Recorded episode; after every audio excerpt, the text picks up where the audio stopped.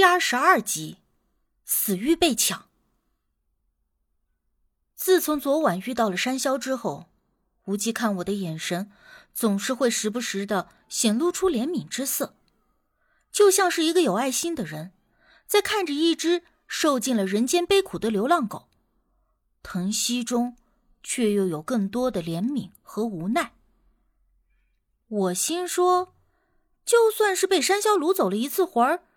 那最后不是也有惊无险吗？也用不着这么可怜我吧。但是这些话呢，我并没有当着他的面说出来，毕竟他也是为了我好嘛。我们继续上路时，无忌边走边在他那百宝袋一样的佛缘袋里摸着什么东西。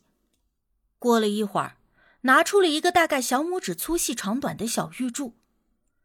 那个小玉柱看起来特别的水润。随着光线的变化，好像那里有温润的水光缓缓流动一般，让我看着十分的喜欢。而无忌当真就把那个玉柱递给了我，让我放在最贴身的地方收好。我小心的接过来，这东西触手微凉，但又不是死玉那种让我沁骨的冰冷，而是很舒服、很清凉的感觉。这是什么啊？为什么要给我？我不解的问他为什么要把这东西拿给我。他说这东西可以想象成一把锁，能够锁扣住我的灵魂与肉身。说白了，也就是为了避免我再一次魂魄离体，而着了山魈的道。可是它看起来好像很名贵的样子啊！我拿在手中爱不释手，对于它的功效。却并不十分在意。当然了，这可是无忌顺嘴就答，可是话说一半，突然戛然而止。是什么呀？是我好不容易得来的，只是暂时借你，等出了小溪口再还给我。无忌话落，突然就加快了脚步。我听他说话，突然变得有些吞吞吐吐的反常。我还以为他是因为这个宝贝玉柱不舍得给我，当下就快走两步追上了他。这东西很合本姑娘的眼缘，所以到了我的手，你休想再要回去。我其实只是跟他开玩笑而已。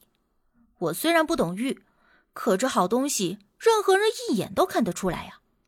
只是拿他打趣而已，但谁知道他脚步微顿了一下，并没有回头，却说：“你既然喜欢，那就一直带在身上吧。”我皱了皱眉，心想：这家伙神神叨叨、奇奇怪怪的，在密林中情境非常的疲惫，而且无聊。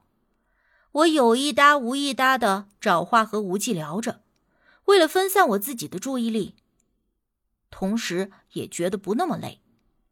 我一直问他，为什么这个玉柱能够安魂，使我的魂魄不会离体？难道是所有的玉器都有安魂的作用吗？无忌细细的为我解释着，他说这个玉柱之所以能够安魂，一则是与材质有些许关系。二则是因为那上头用极细的笔锋刻上了安魂咒，三则这玉柱子是经过秘术的养炼，才可以达到这个功效的。最后他还补充了一句：“说多了你也不懂，知道好用就行了。”后来我才明白，人的肉身就像是一把锁，锁住魂魄安于体内。那些修行得道。可以自如灵魂出窍的人，就是参透了开锁的技巧；而那些在无意识中灵魂出窍的人，就好比昨天晚上的我。按照无忌的话来说，就是出现了产品质量问题，所以锁会松动，魂魄会无意识的离体，这样是非常危险的，因为没有经过修习，魂魄离体之后，会很容易因为各种原因而无法回归肉身。那样就会导致轻则神智出现问题，变成傻子、精神病之流，甚至是植物人；而还有更严重的，就直接一命呜呼了。他说着，抬手摸了一下我的脑袋，用调侃的语气说：“好险呐，原本就不聪明的脑袋，差点变成了傻子。有那么一刻的时间，我真想撕掉无忌那张笑嘻嘻的嘴脸。”连续在林中徒步了两天，对于我这个不怎么运动的人来说，已经是濒临极限了。看出我实在是累得不行。天色一暗，无忌就提议早点找地方休息。我们找了一块背风的山脚，生起了篝火，吃着简单的干粮和满是防腐剂的酱牛肉，靠在山下放松的深呼吸，感觉这就是天底下最幸福的事了。因为昨晚那么一出，我虽然很困，却也不敢睡，生怕一睁眼再遇到那个山魈鬼，而且。无忌一直都没能正经的休息，所以我就提议上半夜我来守夜。一来我实在是不敢入睡，二来也能让他好好的休息一下。无忌也着实累坏了，他没有推辞，只是再三的叮嘱我一定不准离开，即便是想要去方便，也要叫醒他，绝对绝对不能一个人离开火堆。我在向他保证了 n 遍之后。他才放心的靠着石壁，闭上了眼睛。过了没一会儿，呼吸轻缓均匀，我知道他已经睡着了。天色很快就完全黑透了，我紧挨着无忌坐在他的身边，时不时的往火堆里添加个树枝。四周静谧漆黑，听不到任何的声响，仿佛整个世界就只剩下了我和无忌。还有面前这忽明忽暗的火光，人只要一紧张，就会忍不住胡思乱想。从林宝贵看到大狗，到我和无忌偷摸在探小溪口，从巨型甲虫到存在于《山海经》中的山魈鬼，这一切的一切都神奇的不像是真的，可却又真真实实的发生在我的身上。此时冷静下来，我不禁回想这一切。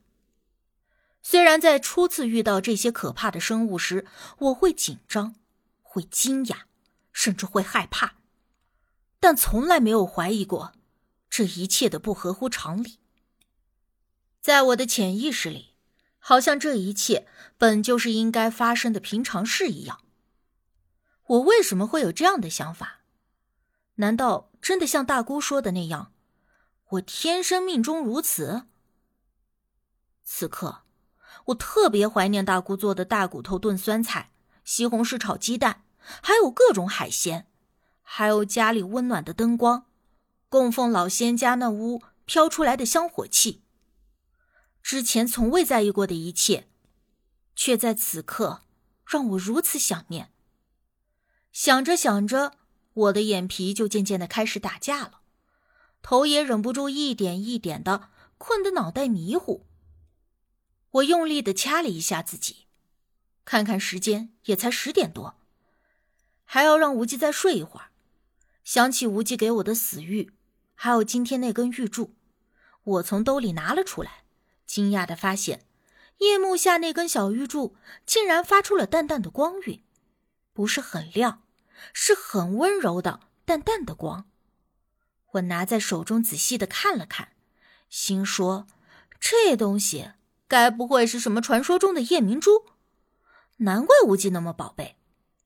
而后，我把脖子上的荷包取下来，将玉柱一并装在了荷包里，又戴在了脖子上，贴身收好。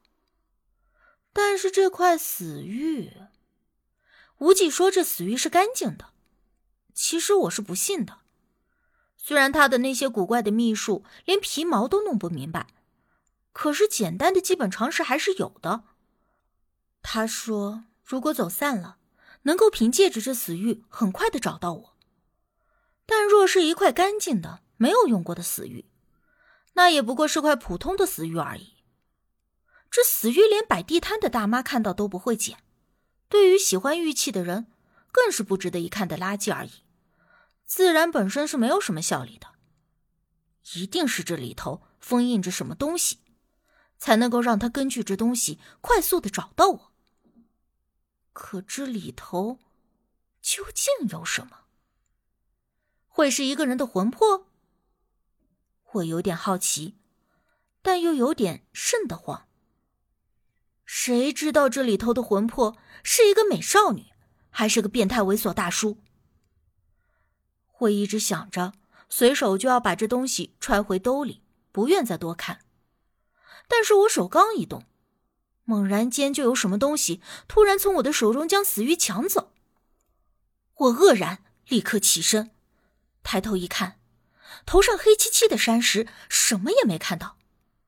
我立刻把无忌叫了起来，跟他说：“头上窜下了个什么东西，把死鱼从我的手里给抢走了。”无忌立刻抓着我，连连后退几步，随即用远光手电向上面的山石照去。